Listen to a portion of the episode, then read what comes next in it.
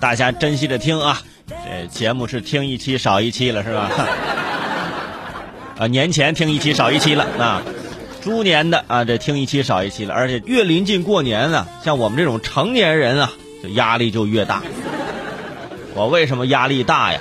因为过年了嘛，像我这个年龄的，是不是上有老下有小？我下面啊，好多这个外甥啊啊侄女啊，这我还都得给钱。我现在想想，哎呀，我就说看看我自己买的那些理财吧，把钱去取出来，呃，然后过年的时候花一花。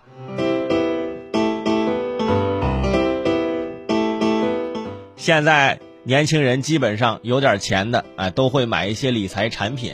呃，前两天这个某理财啊，呃，就是呃有一个金融做了一个调查啊，发布了一个互联网理财行为与安全呃研究的报告啊。呃，报告指出呢，说女性投资者相对男性投资者更有互联网理财的倾向。受访者中有百分之五十六点五九为女性，百分之四十三点四一为男性。啊，女性买理财产品比男性要多一些。目前，投资者对互联网理财产品配置在三万元以上的占比最高，达到了百分之三十五点六一。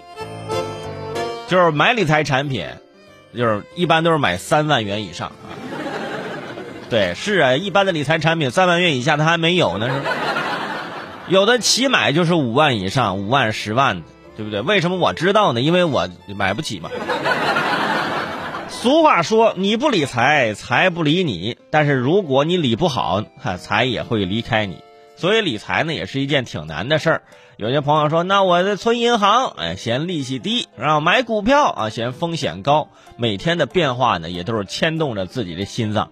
在理财这件事上啊，我从来不愁。我有一个非常好的上家的这种理财方式，那就是把钱交给老婆，让她来理财。真的，你一句怨言都没有。”啊，我这么说吧，我压根在家里就没见过钱。我跟你说，而随着近些年科技的发展，微信和支付宝走进我们的生活，成为我们生活中不可或缺的一部分。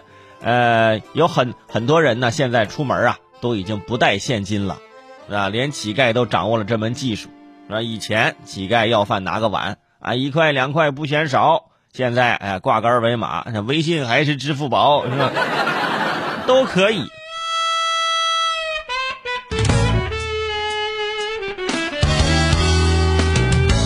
互联网理财呢，现在也成为了我们理财的一种选择啊！在互联网理财呢，一定也要谨慎。各位，很多人为什么呃呃就就不敢进去呢？因为不大懂啊。有些人呢，他不懂呢，他还是真敢进去啊。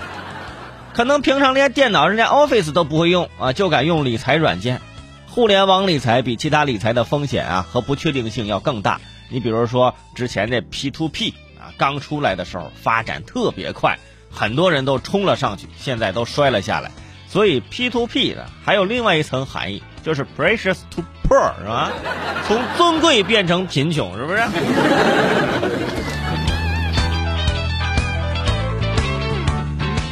所以说年底了，很多人开始哎，搜罗自己那些理财产品，有的到期的，怎么能先把钱啊提出来，好好的过个年啊？一算，哇，这一年理财这也赚了一两千块钱呢。开心的那是不得了啊！所以说年底了，自己也算一算啊，过去这一年自己理财大概挣了多少钱，现在还剩多少钱？呃，挣的那些钱呢，够不够是买点糖的是吗？啊？